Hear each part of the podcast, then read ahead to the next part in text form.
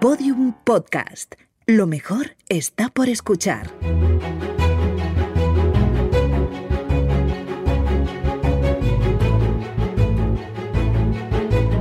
Historia de España para selectividad. Un podcast de Juan Jesús Pleguezuelos.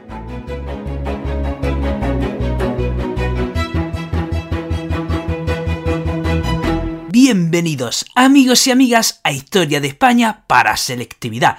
Mi nombre es Juan Jesús Pleguezolo, soy profesor de Historia de Instituto y desde los estudios centrales de mi cuarto te mando un caluroso abrazo y te deseo lo mejor. Este programa va con una pretensión, la de ayudar a estudiantes de segundo de bachillerato a que esa odisea que es segundo de bachillerato les sea llevadera, porque es duro con narices. Aunque digo yo que si ya estás escuchando este episodio es que estás cerca, estás llegando a puerto. Venga, ánimo, mucho ánimo, vamos, no te venga abajo, querido estudiante de segundo de bachillerato, que lo va a hacer bien. Y por supuesto, también quiero mandar un abrazo a los opositores, madre mía. Madre mía, los opositores, estos también tienen tela y sé que también están ahí escuchando. Bueno, pues un abrazo a todos, mucho ánimo a todos y vamos a empezar el programa de hoy, que digo yo, hoy más que un programa, más que una explicación, va a ser un examen que yo os voy a hacer. ¿eh? Hoy, hoy casi casi eh, el programa de hoy se va a convertir en un examen. Ya verán por qué, ya verán por qué. Es que resulta que muchos nombres que vamos a decir ya han aparecido anteriormente, así que vamos a ir repasándolo. Vamos a hablar de las fuerzas de apoyo y oposición a la República.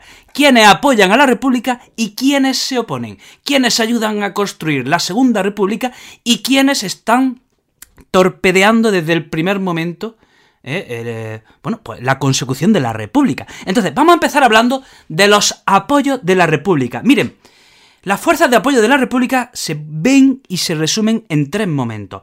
La Alianza Republicana, el Pacto de San Sebastián y el Gobierno Provisional. ¿Qué es la Alianza Republicana? En plena dictadura de Primo de Rivera, ya hay una primera asociación de fuerzas republicanas que están trabajando por derrocar al rey Alfonso XIII. Y esa asociación se llama Alianza Republicana, que, ya digo, se forja en 1926. ¿Quiénes estaban en esa Alianza Republicana? Tenemos al Partido Republicano Radical, ¿eh? que lo presidía Lerroux, que era un partido en principio de centro, aunque con el tiempo va virando a la derecha. Luego tenemos al Partido Republicano Federal. También tenemos al Partido de Acción Republicana, en el que estaba Azaña y también José Giral. Bien, vamos a empezar con los exámenes. Vamos a empezar con los exámenes. Bueno, supongo que ya sabrán que Azaña fue presidente del gobierno de la República y luego fue presidente de la República. Seguro que eso ya lo sabían. Pero aquí va la pregunta, y esto quien lo sepa tiene nivel Maribel. ¿Quién es José Giral? Si ha escuchado mis podcasts anteriores, este señor ya ha salido, este señor ya ha salido. ¿Quién es José Giral? ¿Por qué es muy importante con el tiempo? Bueno, pues resulta que José Giral fue presidente del gobierno de la República durante una semana en la guerra civil. ¿De acuerdo? Por eso estos nombres ya nos van sonando, ¿no?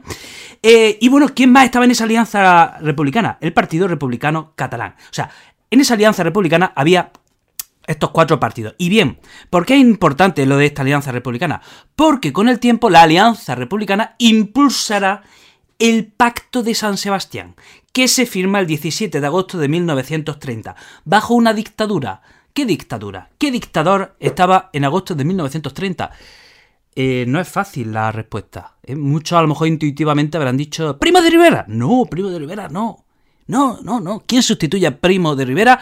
Efectivamente, Damaso Berenguer y su gobierno tuvo un sobrenombre, un apodo ¿eh? ¿Qué sobrenombre tuvo el apodo de la dictadura de Damaso Berenguer?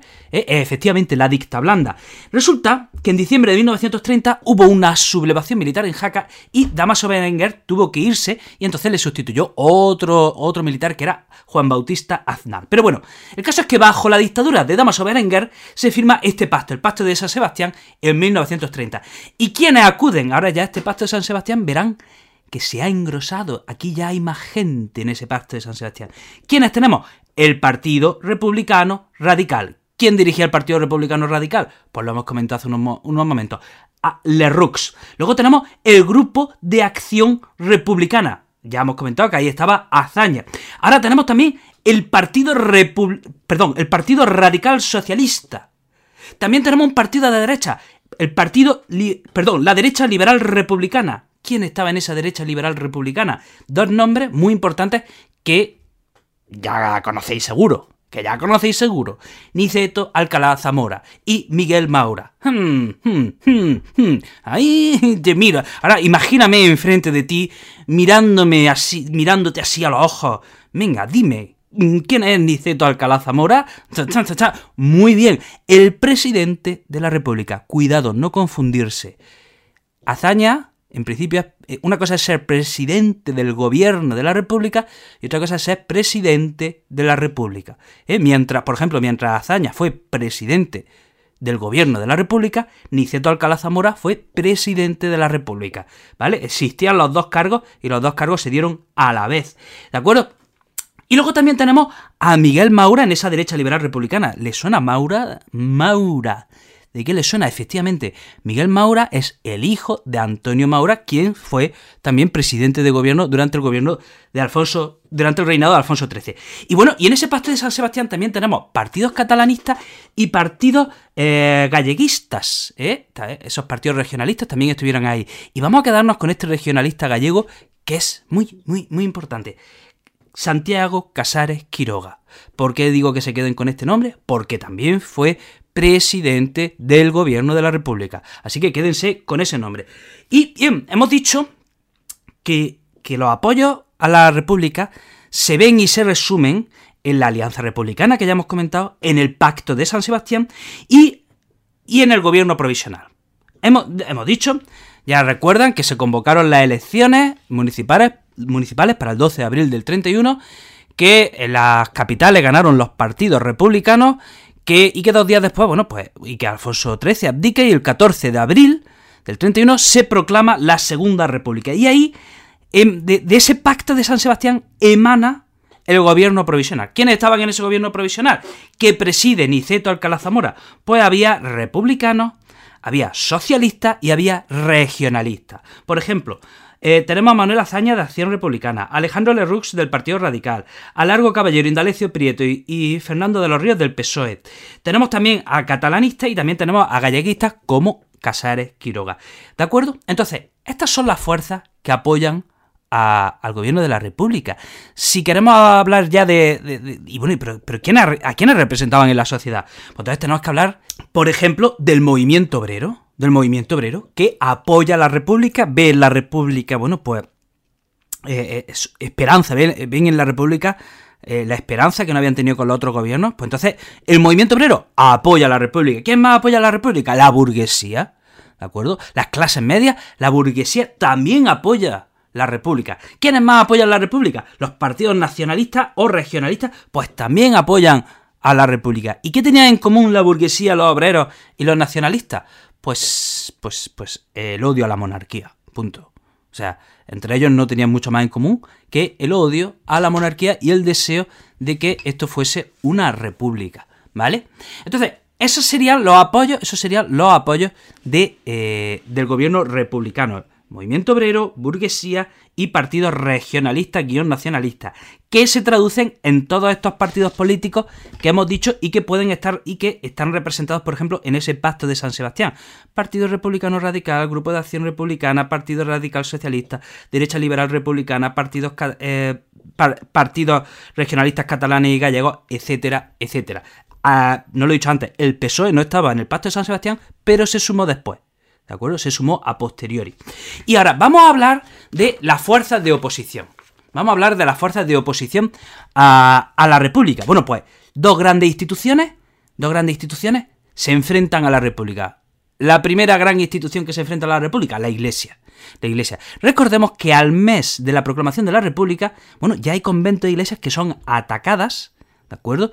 Y no, el gobierno no supo frenar esos ataques, eh, les vino grande, entonces eh, ya desde el primer mes, desde la mismísima proclamación de la República, ya hay un enfrentamiento entre Iglesia y Estado. Pero es que además, durante el bienio reformista, una cosa que hace el gobierno es quitarle a la Iglesia eh, el monopolio de la enseñanza. Entonces, la iglesia se priva de, ese gran monopolio que tenía y eso a la iglesia, bueno, pues no le gusta y ya desde, la iglesia, pues bueno, siempre se estará en la oposición y enfrentándose a la república. ¿Quién más eh, se opone a la República? Sectores del ejército, ¿eh? ciertos sectores del ejército se oponen a la República, tanto así que hay un golpe de Estado que ya no nos acordamos, pero que está ahí, que fracasó, pero que está ahí, que es la Sanjurjada, que se da en Sevilla en agosto de 1932, que lo dirigió Sanjurjo, ¿vale? Que con el tiempo acaba eh, marchándose a Portugal y que Sanjurjo estaba planeado, ya saben, si han escuchado el podcast de la Guerra Civil, ya lo saben. ¿qué bueno, venga, pregunto, ¿cuál es el papel de Sanjurjo en la guerra civil?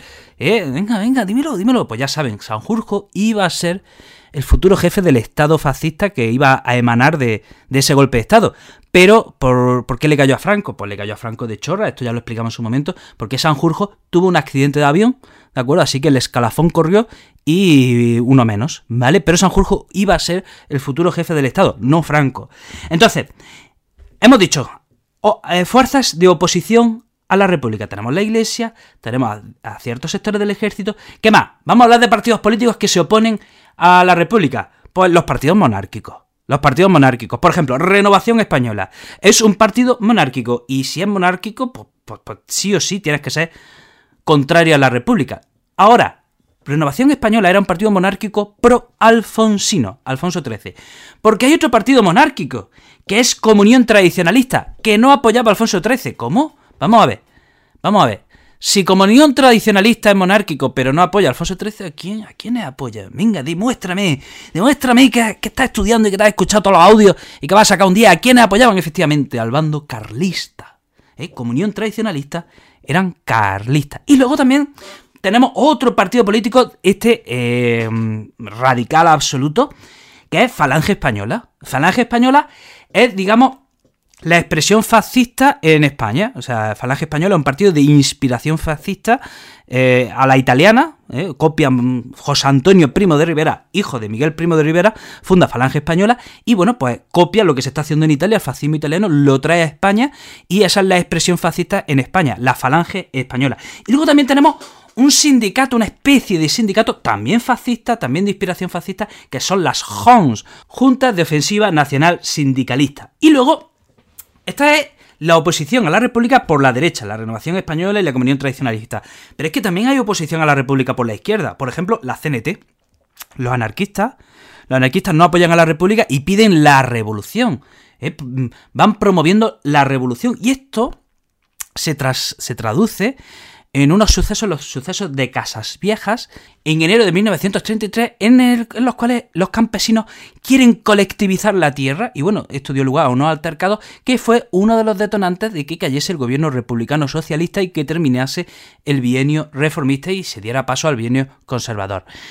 Bueno, hasta aquí el programa de hoy. Eh, espero que te haya ayudado, espero que te haya resultado pues bueno, pues te haya ayudado a aclarar un poquito esas dudas que, tuviese, que lo hayas complementado con los otros podcasts anteriores y bueno, que en definitiva que te haya ayudado a estudiar. Te recuerdo que tengo muchos proyectos relacionados con la educación, que si quieres estar al tanto de todos ellos puedes seguirme en mis redes sociales, Facebook Juan Jesús Pleguezolo, eh, Instagram el profesor inquieto, TikTok el profesor inquieto, YouTube el profesor inquieto, Twitter el profe inquieto, estoy, estoy en todos lados, estoy en todos lados. Pues ya está, que te mando un abrazo enorme, te quiero un montón y nos vemos en el próximo episodio.